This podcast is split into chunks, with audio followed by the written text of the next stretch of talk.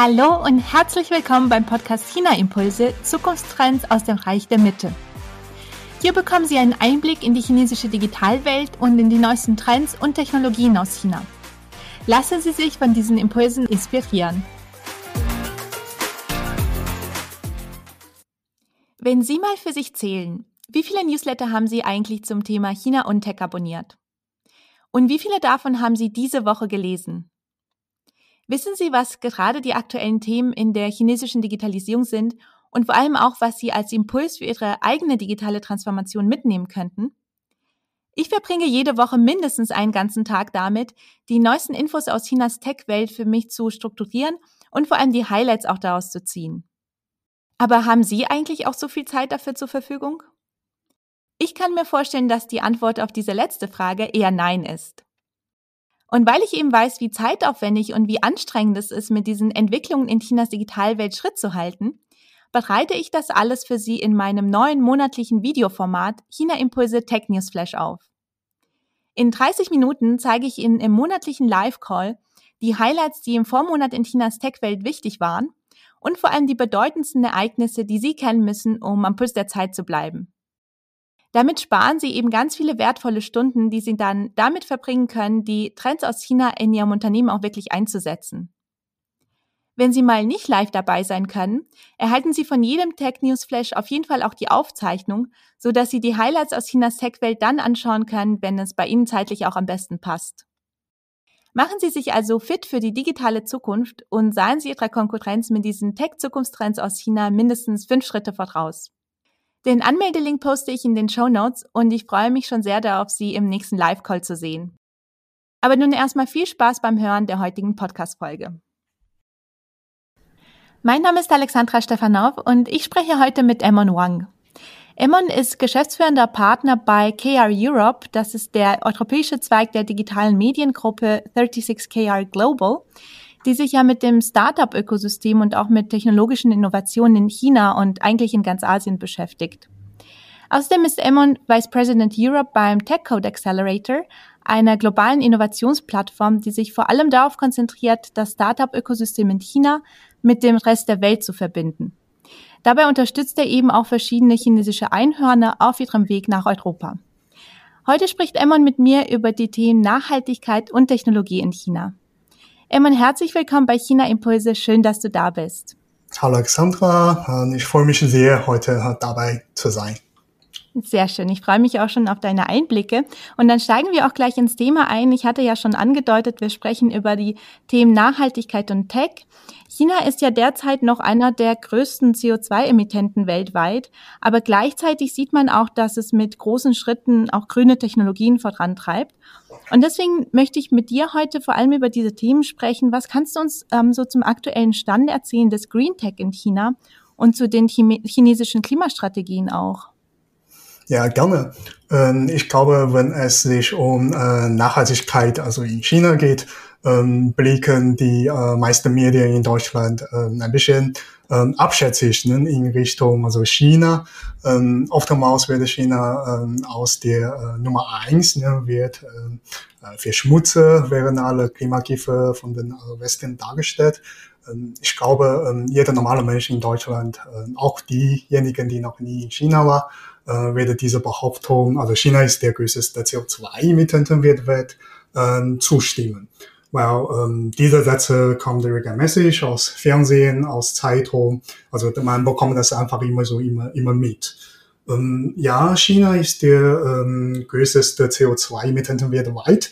Und also Hintergrund ist ganz einfach, da leben 1,4 Milliarden Menschen, also 20 Prozent der Weltbevölkerung. Ähm, daher ist natürlich eine große Summe von CO2-Emissionen zu, äh, zu berechnen. Ähm, aber wenn man die CO2-Emissionwerte äh, per Kopf, also per Capita betrachtet, dann sieht die Realität ganz anders aus. Ne? Also äh, ich habe hier eine äh, Statistik aus der äh, World Bank aus 2019 ähm, auf dieser Liste stehen ähm, allergrößte äh, Ölexporte ganz oben auf dieser Liste, also per Person ne, an CO2-Emissionen. Länder wie äh, Katar, Kuwait, Saudi-Arabien und wo pro Person mehr als 20 Tonnen CO2 pro Jahr emittiert. Ne? Und das heißt, die sind große Produzenten, die gleichzeitig auch äh, große Verbraucher von, ähm, von CO2 sozusagen, ne, mit Anführungszeichen. Ähm, danach folgt äh, neben einige so Mikroländer wie äh, einige kleine Länder mit sehr geringer Bevölkerung, äh, drei wichtigsten äh, industriellen Länder der Welt, quasi die USA, Kanada und Australien, ähm, wo man äh, pro Person mehr als 15 Tonnen CO2 pro Jahr emittiert. Und in Europa haben wir meisten Länder zwischen äh, 510 Tonnen, zum Beispiel Tschechien 10 Tonnen pro Kopf, äh, Frankreich und Großbritannien unter 5 Tonnen pro Kopf. Ähm, Deutschland sind wir ein bisschen in der Mitte, ungefähr 8,5 Tonnen CO2 pro Person pro Jahr. Das ist die Situation in, in Europa.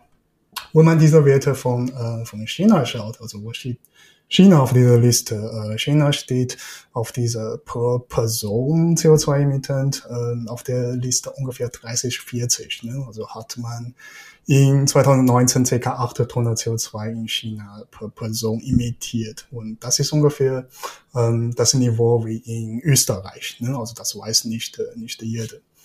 Ähm, ich glaube, wenn man ähm, über Klimastrategie von China sprechen, also darf man natürlich also hier dann nicht äh, vergessen, dass also China zu, zu eins ne, ein großes Land ist mit großer Bevölkerung und China immer noch ein äh, Entwicklungsland ist, ne, wo viele sehr ärmere Regionen gibt und ähm, deswegen diese Pro-Kopf-CO2-Bilanz ist niedrig und genau wie bei der äh, Pro-Kopf-GDP-Bilanz äh, von China.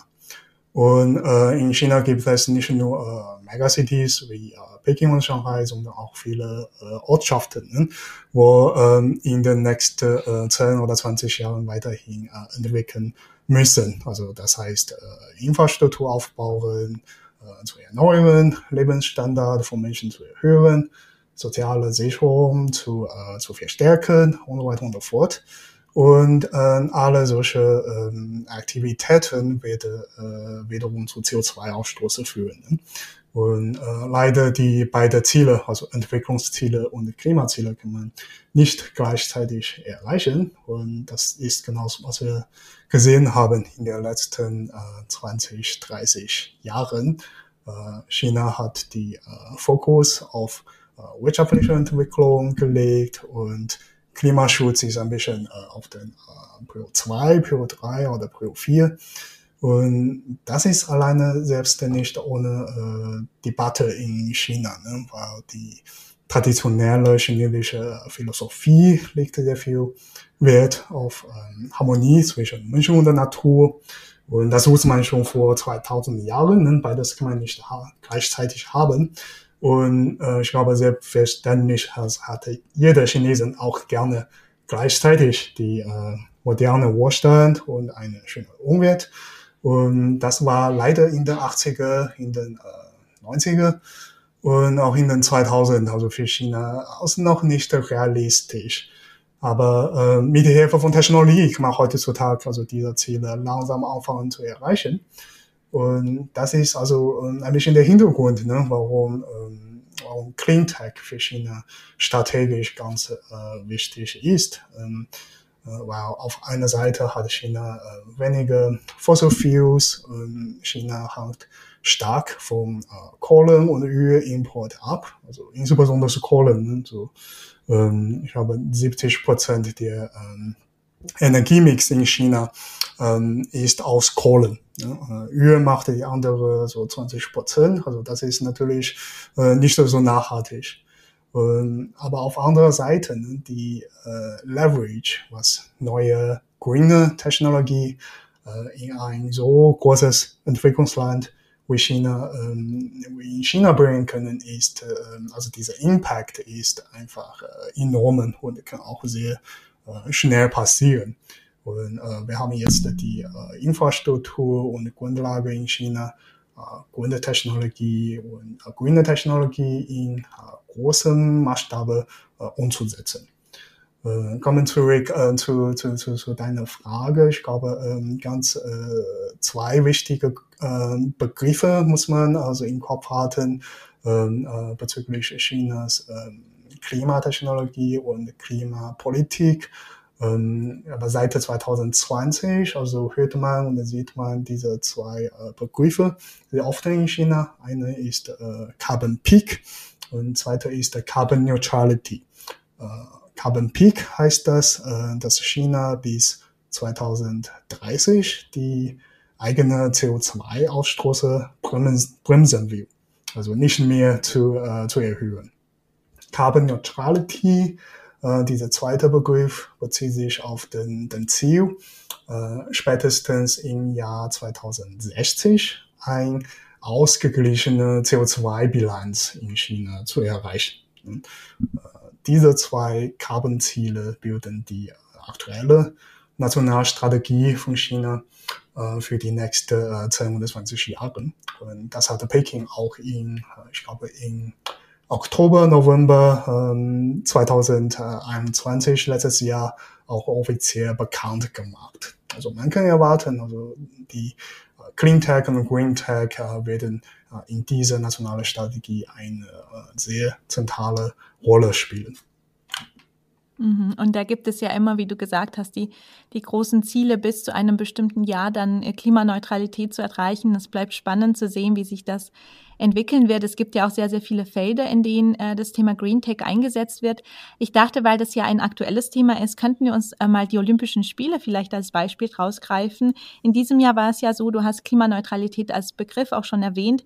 Ähm, ein Ziel bei den Olympischen Spielen war es ja, dass sie klimaneutral ablaufen sollen. Und im Eisstadion zum Beispiel wurden, wurde ein äh, klimafreundliches Kühlsystem mit natürlichem CO2 eingesetzt. Welche Rolle hat die Technologie denn bei den Olympischen Spielen im Zusammenhang äh, mit der Nachhaltigkeit denn gespielt? Ja. Ich glaube, dieses Jahr die äh, Winterolympische Spiele in Peking äh, ist äh, vielleicht mehr politisch als sportlich, leider.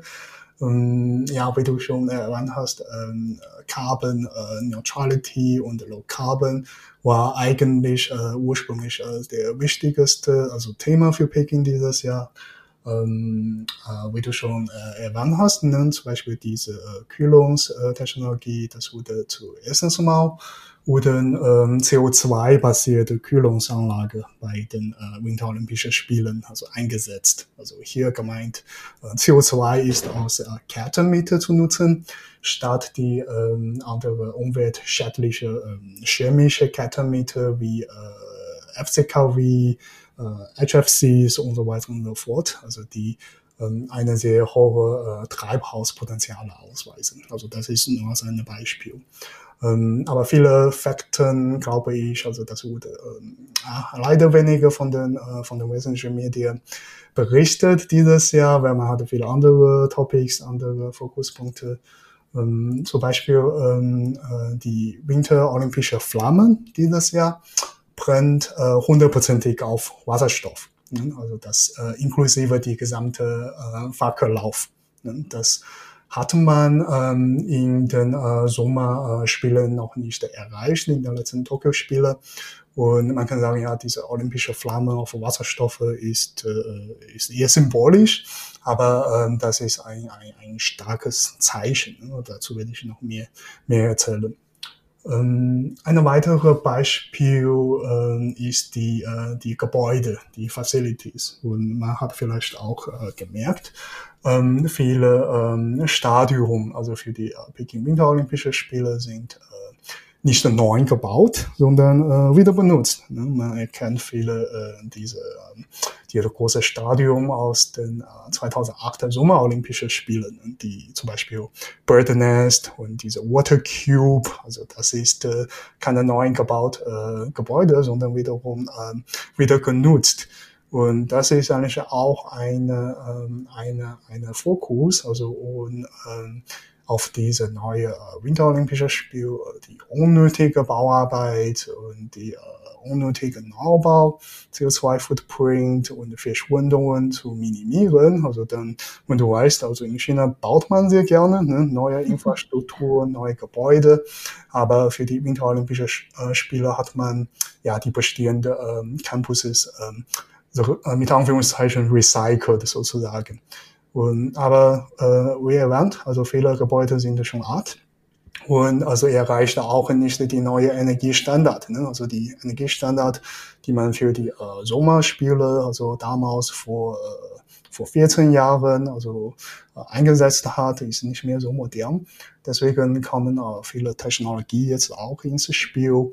Und diese Art Gebäude ne, mit neuer Technologie, so wie neue Beauty-Materialien oder New Smart Building System, äh, nachzurüsten, ne? also mit Sensoren, mit neuen Systemen und die Art Gebäude ähm, noch energieeffizienter zu, zu benutzen. Ne? Und ja, für, für mich noch eine interessante Perspektive ist, ich habe in den Nachrichten gelesen, dass die meisten ähm, IT-Equipment ne, wie äh, Computers und Monitoren, also für die Olympischen Spiele, sind ähm, die die sind angemietet ne, von den von der ganzen äh, Organisation und statt neu gekauft. Äh, nicht nur weil man äh, das Geld nicht haben, sondern um auch so weniger Elektromühe zu äh, zu produzieren. Also das ist auch verschiedene äh, Aspektive, also in der gesamten Organisation äh, dieses Spiels.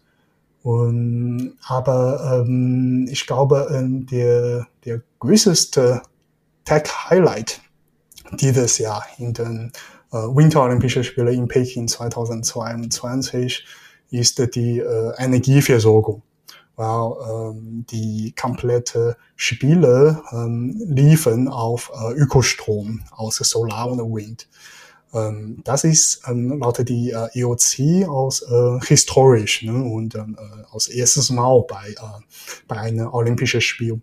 Äh, zuvor hat eigentlich Tokio bei den Sommerspielen äh, auch eine hundertprozentige Ökostrom aus Ziel äh, bekannt gemacht. Ähm, also ehrlich gesagt, ich weiß auch nicht, warum IOC hat gesagt, na, äh, die, diese Winterspiele in Peking ist das historische erstes Mal. Mhm. der Sommerspiel ist, ist eigentlich davor, ne, letztes Jahr.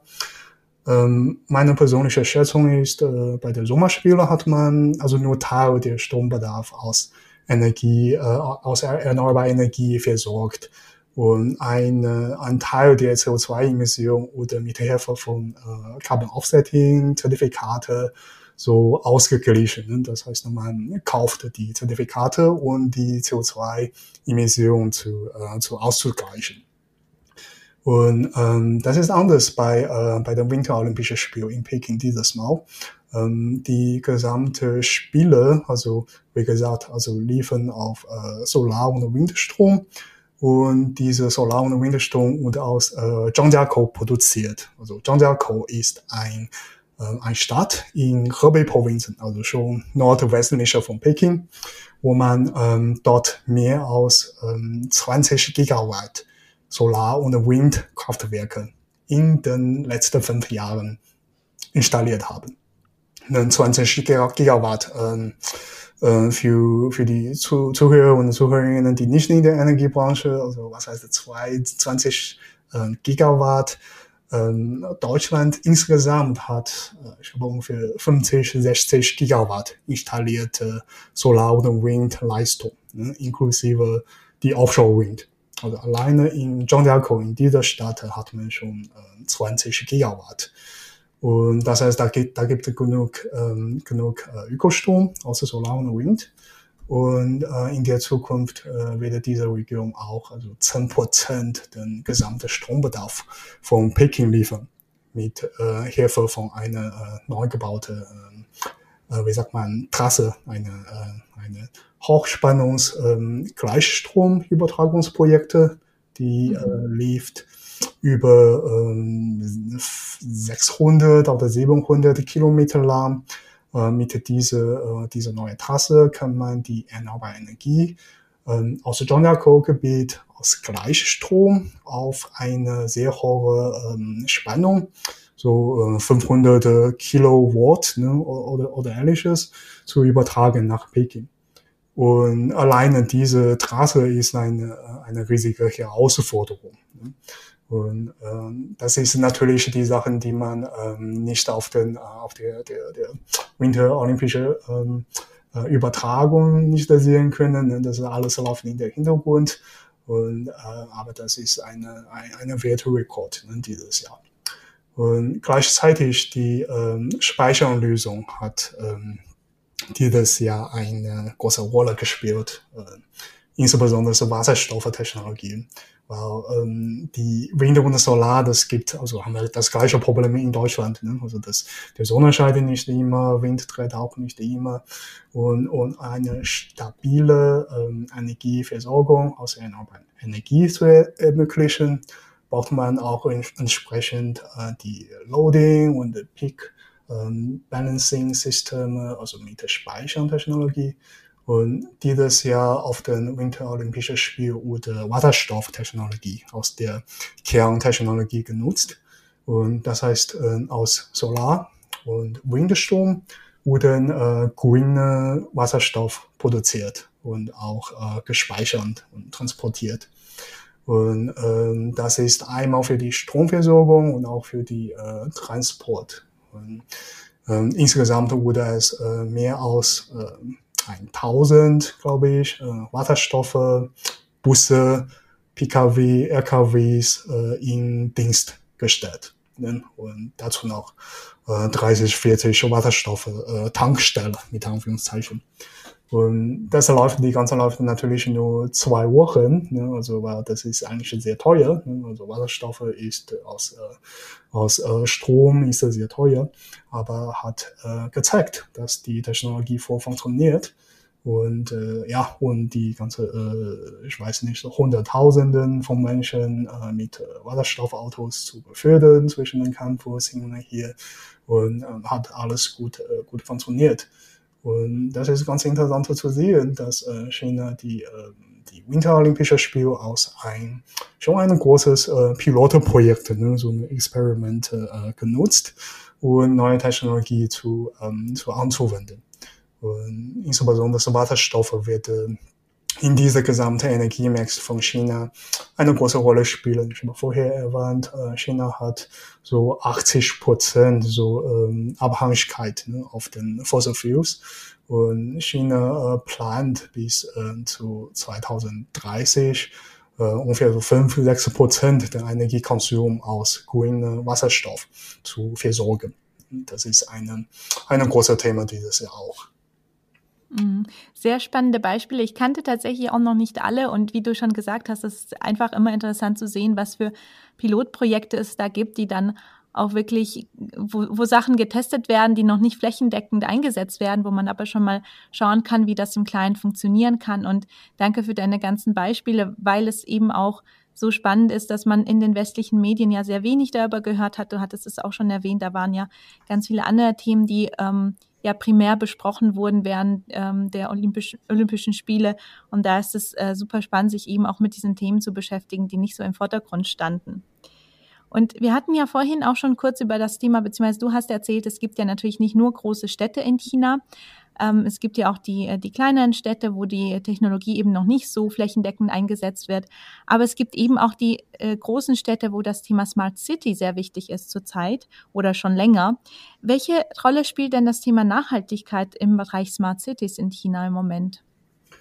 Ähm, bei dem Thema Smart Cities ähm, steht darunter natürlich mehrere Themen, ne? also diese äh, Subcategories. Ähm, ich kann auch nicht äh, schwer alles innerhalb einem Podcast zu decken. Ich glaube, ich nehme äh, ein, zwei Beispiele. Ein großes Problem für äh, chinesische Städte ist die Müllentsorgung und Recycling. Und, äh, das ist ähnlich wie bei den CO2-Emissionen. Ähm, China ist auch der weltweit äh, Nummer eins Plastikproduzenten und Verbraucher. Klar, wenn man das wiederum also per Kopf rechnet, dann ist China wiederum ganz tief in, auf der Liste und äh, ich glaube USA ist die Nummer eins, also Nummer zwei bei den Summe und Nummer eins bei den per Kopf, also bei Plastikproduktion. Aber ähm, man kann vorstellen, ähm, alleine wie ähm, Städte wie Peking, ne? Peking hat 20 Millionen ähm, Einwohner. Ne? Jeden Tag diese 20 Millionen Menschen produzieren ähm, Verpackungen aus äh, Takeaways, Deliveries, Apps, Online-Shopping und so weiter und so fort. Und jeden Tag müssen die alle Mühe also dann äh, abgeholt werden und äh, äh, sortiert werden und recycelt werden. Und viele gehen einfach in, äh, ins Landfills in China. Und das ist auch sehr, ähm, sehr ähm, belastend ne, für die Umwelt und nicht, äh, nicht nachhaltig. Und jetzt äh, haben wir insbesondere in den letzten Jahren haben wir gesehen, die chinesischen Megacities ähm, haben zunehmend diese strengere Mülltrennung und äh, Recyclingpflicht eingeräumt.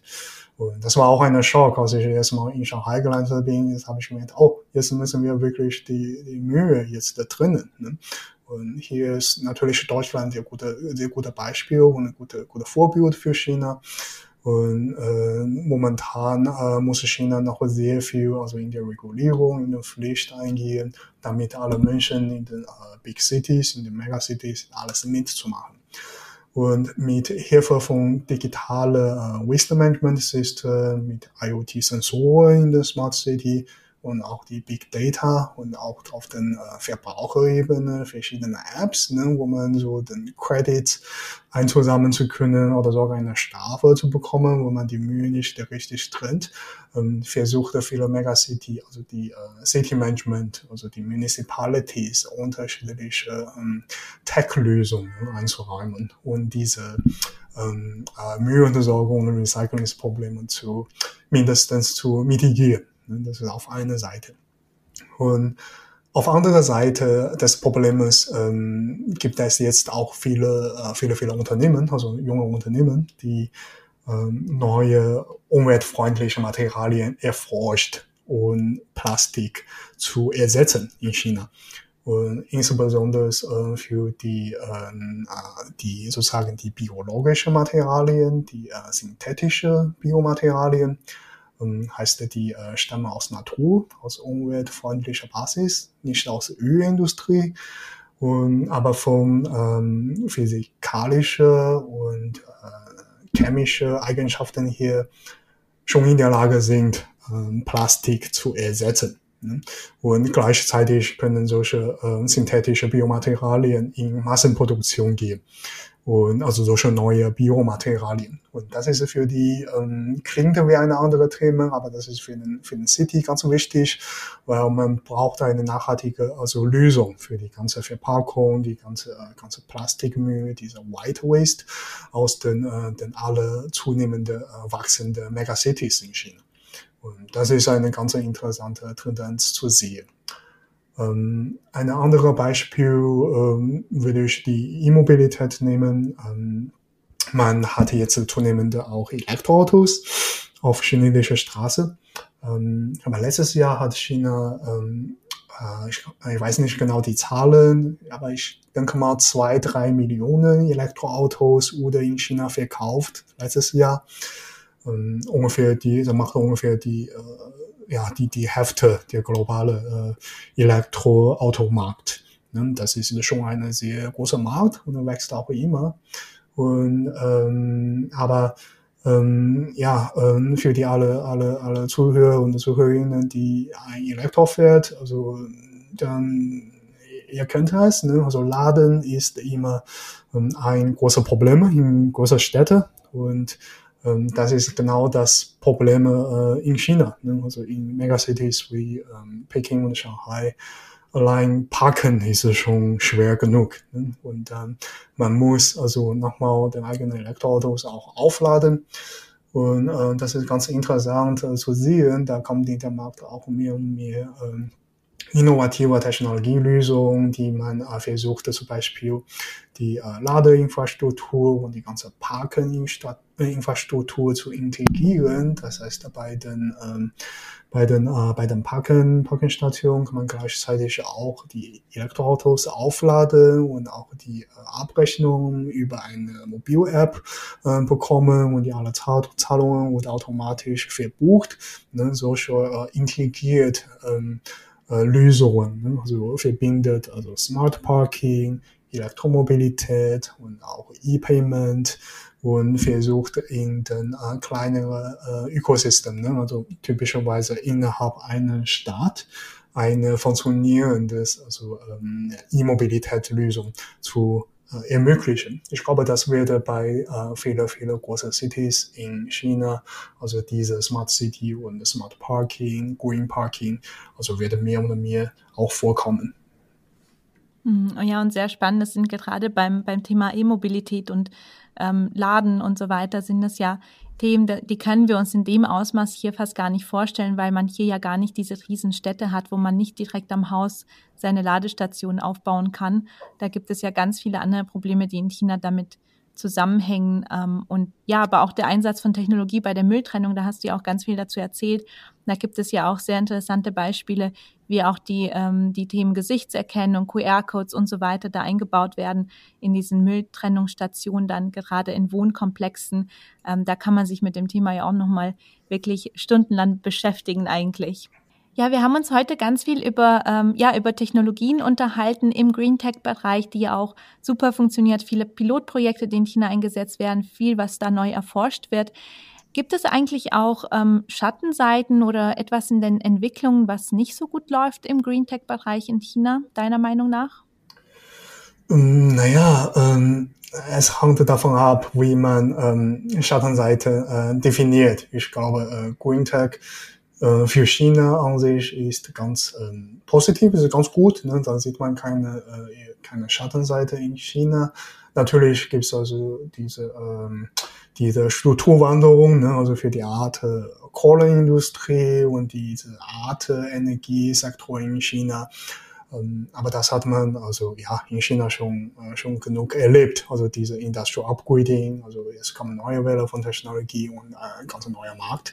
Äh, ähm, das ist schon ja man hat sich daran gewöhnt. Ähm, ich glaube, wenn wir hier von, von, von der Seite von der Seite Deutschland das betrachtet, ist das ähm, natürlich auch ein bisschen mit, Anführungszeichen sage ich, ähm, unerwünscht, ne, dass ähm, China in diesem Bereich Green Tech ein, äh, mit Anführungszeichen wieder einen Vorsprung hat. Ähm, weil ähm, China ist jetzt hier mehr aus ähm, Wettbewerbe, aus der Bedrohung anzusehen, hier in, in Deutschland, in Europa. Aber ähm, wenn man äh, das zu, zurückschaut, also wir kennen vor ähm, einigen Jahren, also diese Solarboom in Deutschland, und also damals haben wir in Deutschland viele ähm, große Solarunternehmen wie ähm, QCell, SolarWorks, ne, die damals der Marktführer in der, in der Branche war.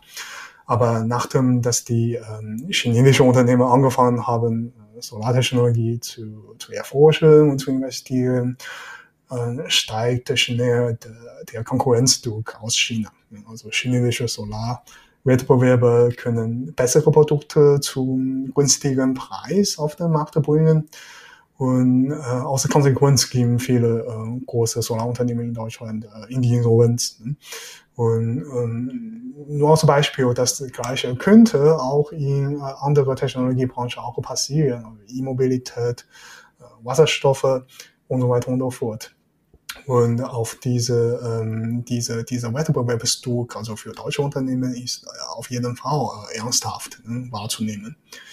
Und, aber auf anderer Seite ähm, sehe ich auch der, ähm, dass man der Gefahr oder so, das ist ein bisschen schwer, äh, schlechter formuliert, aber diese, äh, sag mal so, ne, diese Gefahr, dass ähm, viele deutsche Unternehmen auf diese ähm, Clean Tech oder Green Tech Boom in China nicht so gut vorbereitet sind. So, mhm. wie vorher erwähnt, ne, China ähm, hat einen enormes ähm, Cleantech-Markt und äh, China braucht auch Technologie und Know-how außerhalb China. Ne? Also China kann nicht alles alleine erforschen und alles ähm, äh, selbst machen. Und äh, deswegen deutsche Unternehmen können durchaus davon auch profitieren. Aber ähm, bisher ist da ähm, relativ weniger passiert. Ähm, nehmen wir wiederum die, die Winterolympische Spiele als Beispiel. Ähm, da haben wir wiederum äh, diese ja, Wasserstoffe, also Themen. Ähm, Share, der britische, niederländische Energiekonzern Share, hat eine äh, Wasserstoff äh, und Speicheranlage gebaut, also für diese Winterolympische Spiele in China, zusammen mit einem chinesischen lokaler Partner natürlich. Toyota, der japanische Autobauer, hat äh, letzten Monaten äh, mehr als äh, 200 Wasserstoff-PKWs und äh, Busse in den Olympischen Village eingesetzt. Ne? Also nur aus zwei Beispielen, was ausländische Unternehmen auch in dieser Cleantech-Boom in China auch mitmachen und auch äh, Business machen, Geld verdienen können. Und leider haben wir wenige also deutsche Unternehmen äh, diesmal gesehen, insbesondere bei den äh, Winterolympischen Spielen. ja, vielleicht politische Überlegung, vielleicht andere Überlegung aber das ist äh, ähm, ja aus, äh, außer Punkte zu nennen. Ne? So, ich weiß nicht, ob das so eine Schattenseite ist oder nicht, aber ähm, in diesem äh, Green Tech-Bereich in China gibt es durchaus äh, auch unterschiedliche Überlegungen und auch Debatten. Ja, und deine Spe Beispiele zeigen ja mal wieder ganz deutlich, wie wichtig es ist, da auch den Blick nach China zu werfen und zu schauen, was sich entwickelt, was passiert, welche Zukunftstrends dort entstehen, damit auch ähm, die Branchen hier im deutschsprachigen Raum in Europa mithalten können und wissen, was ja, welchen Vorsprung es dort eventuell gibt oder eben, was du auch vorhin gesagt hast, wie man da auch zusammenarbeiten kann. Es geht ja auch gar nicht nur um den Wettbewerb, sondern auch um die Zusammenarbeit und das Zusammenerforschen von Technologien. Und zu diesem Thema, was würdest du denn sagen, was können ähm, Unternehmen im Dachraum im Bereich Green Tech von China vielleicht auch lernen? Ähm, ja, das ist eine schwierige Frage. Ähm, ich würde nicht sagen, dass ähm, ja, Dachraum, also Deutschland, Österreich, Schweiz, also von China im Green Tech-Bereich lernen können. Also jedes Land hat unterschiedliche Situationen. Allein also die Energiesituation in Deutschland und, und Schweiz ist so total unterschiedlich. Ne? Und ähm, in China ist auch ganz unterschiedlich. Ähm, zum Beispiel äh, in China ist ähm, Atomkraft aus äh, Green Tech, ne, aus äh, erneuerbarer Energie, aus Sustainable Energy äh, akzeptiert. Und natürlich im Vergleich zu, zu Öl und zu Kohlen. Ähm, aber im Dachspeicherraum äh, ist Atomkraft ein sehr schwieriges Thema. Ne? Also da gibt's auch keine Atomkraft, also die, diese Industrie, ne? nicht wie in Frankreich. Und ja, das ist schwer, schwer zu, zu, zu, zu vergleichen. Ähm, ich würde aber sagen, ähm, die Green Tech Bereich in China ist klar eine B2B Market. Ne? Das ist keine B2C Market. Und daher in eine ähm, B2B Market das Wichtigste, also zurück wiederum zu dieser Solarbeispiel wichtigster Faktor ist äh, Kosten, Kosten und Kosten. Ne? Also man muss die ähm, die Kosten von neuer äh, Green Technologie äh, schnell reduzieren. Und ähm, in China geht es wirklich um diese ähm, schnelle Anwendung und schnelle Skalierung. Ne? Weil die meisten Technologien sind schon da, die sind nicht, äh, nicht so neu, die sind nicht äh, Rocket Science aber man muss die Technologien in äh, sogenannte, wie sagen wir auf Deutsch, äh, Massenanwendung, ne? also man muss das ja. in Massenanwendung bringen und schnell zu äh, commercialize und die Kosten zu, zu reduzieren. Und das ist, daran ist China sehr gut, ne? um die neue Technologie in praktische Produkte umzuwandeln und schnell auf die ganze Land, also diese Rollout zu machen. Und das ist, ähm, ja, ich glaube, das ist nur Erfahrung, ne, was China gemacht ist, weil China ist ganz praktisch. Und ähm, ja, man muss äh, ja, in jedem unterschiedlichen Land die eigene Situation nach betrachten und dann eigene Politik zu entwerfen. So, ähm, ja, ich glaube, hier ist nur die Erfahrung aus China. Ne? Also Technologie und ähm, Anwendung und Kosten. Das ist immer die drei Faktoren, die man äh, zusammen überlegen müssen. Mhm, ja, das stimmt. Und du hast es genau angesprochen, das sind ja ähm, Themen, die nicht unbedingt nur für Green Tech gelten, sondern für Technologien allgemein. Diese Mass Adoption, diese Massenanwendung, die man in China beobachten kann und was da nicht nur als Pilotprojekt eingeführt wird, sondern wirklich Anwendung findet und um dann auch daraus zu lernen und das Ganze weiterzuentwickeln. Und ja, ich könnte dir noch tausend Fragen stellen zu diesem Thema, super spannend, aber leider kommen wir langsam zum Ende unseres Interviews. Deswegen, wo können unsere Zuhörer und Zuhörerinnen dich auch online finden, wenn sie sich mehr mit dir über diese Themen unterhalten möchten? Um, ähm, ja, ich glaube, man findet mich äh, am besten auf der LinkedIn und äh, ich glaube, das findet man mein äh, Profil in den äh, Show Notes, in den Notizen des äh, Podcasts. Und ja, da auf LinkedIn bin ich meistens aktiv. Sehr gut. Und zum Schluss noch, hast du eine Empfehlung für unsere Zuhörer und Zuhörerinnen, welches Buch sie sich anschauen sollen oder welche Internetressource sie sich anschauen sollen, um China oder eben auch diesen Bereich Green Tech besser zu verstehen? Mm, ähm, also wenn ich hier ein bisschen Werbung für uns also machen dürfen, also dann würde ich auf jeden Fall empfehlen, also unsere europäische also Portal, den KR Europe zu empfehlen, also kr-europe.co. Dort äh, werden wir auch die aktuelle äh, Information rund um Technologie, Startup und Business-Themen wie diese Cleantech-Themen auch äh, sehr regelmäßig veröffentlichen. Das ist leider auf Englisch, also haben wir noch keine deutsche Version. Und, aber ja, das, dort, dort findet man insbesondere also Startup-News und Tech-Themen. Ähm, Buchempfehlung ist mir ehrlich gesagt ähm, ein bisschen schwieriger, weil, äh, in den, weil ich in den letzten Jahren äh, peinlich, aber ja, ich habe zu wenige gelesen. Und da gibt's, ich weiß auch, gibt's äh, viele neue Bücher auf dem Markt. Ähm, für aus Empfehlung ähm, kann ich ein Buch empfehlen, das ist nicht mehr so neu, also das ist schon ein bisschen alt. Ähm, das ist geschrieben von den äh, damaligen deutschen Botschafter in China, von Dr. Konrad Seitz. Ähm, den, Buch, äh, der Buchtitel liest äh, China Doppelpunkt eine Wertmacht kehrt zurück. Also das ist der Buchtitel. Ähm, ich glaube, dieses Buch ist schon 10 oder 15 Jahre alt, was ich damals gelesen habe.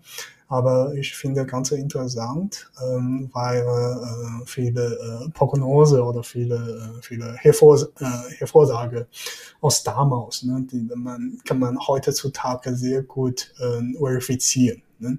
Und ich glaube, Dr. Seitz hat ein super gutes Buch geschrieben über nicht nur über Business, sondern vielmehr über die ähm, chinesische Geschichte, Philosophie und diese ähm, Werteanschauung von der, von der chinesischen Volk. Also ja, das ist auf jeden Fall für, ähm, für Anfänger, also für China-Anfänger zu, zu empfehlen.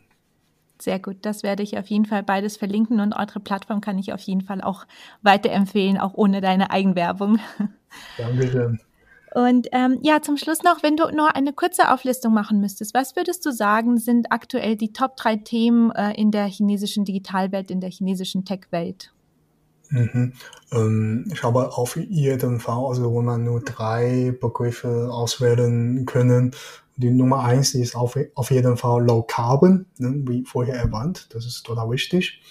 Äh, zweite würde ich Future Mobility nennen, also diese ähm, sozusagen diese äh, New Players, also New Chinese Automakers. Das ist ein großes äh, großer Thema und man sieht auch viele äh, viele Akteure aus dem digitalen wie die die steigen jetzt in diese ähm, diese Autoherstellungsindustrie jetzt um. Also das ist ein sehr wichtige Thema und eine Tendenz in den nächsten paar Jahren. Äh, Drittens wil deze Work-Life-Balance also nehmen. Ja, ähm, gerade in den Tech-Branche in China, in den Digital-Branche, ähm, ist eine große Diskussion über diese, ähm, diese, diese äh, auf Chinesisch sagen wir diese 996, diese, mhm. äh, diese 996, ne, diese äh, sehr viele Überstunden, sehr viele Belastung und äh, gibt es so viele Burnout, also Cases in China, insbesondere bei junge Generation, die in Tech-Branche arbeiten. Und das ist auch ein Thema, die jetzt die chinesische Tech-Industrie, die digitale Industrie jetzt äh, langsam ernst nehmen müssen. Ne? Also diese Work-Life-Balance. Und ah, das würde ich aus der, der dritten, ne, dritte ähm, Themen auflisten. Sehr gut, ja, sehr, sehr gute Auflistung und insbesondere das letzte Thema, das ist ja seit Monaten schon präsent in den, in den Medien auf äh, Weibo, auf dem sogenannten chinesischen Twitter, äh, die, die 996 Arbeitswoche und das Ganze, was damit zusammenhängt. Ja, Emond, vielen Dank, dass du heute hier warst. Vielen Dank für deine ganzen Einblicke. Vielen, vielen Dank. Ich habe mich total gefreut. Dankeschön. Ich hoffe, dass Ihnen diese Folge gefallen hat und dass wir uns im nächsten China Impulse Tech News Flash sehen. Den Anmeldelink finden Sie in den Show Notes und ich freue mich schon sehr auf Sie. Aber jetzt wünsche ich Ihnen erstmal eine wunderbare Restwoche und ich freue mich, wenn Sie auch bei der nächsten Podcast-Folge wieder dabei sind. Bis dann und sei Jen.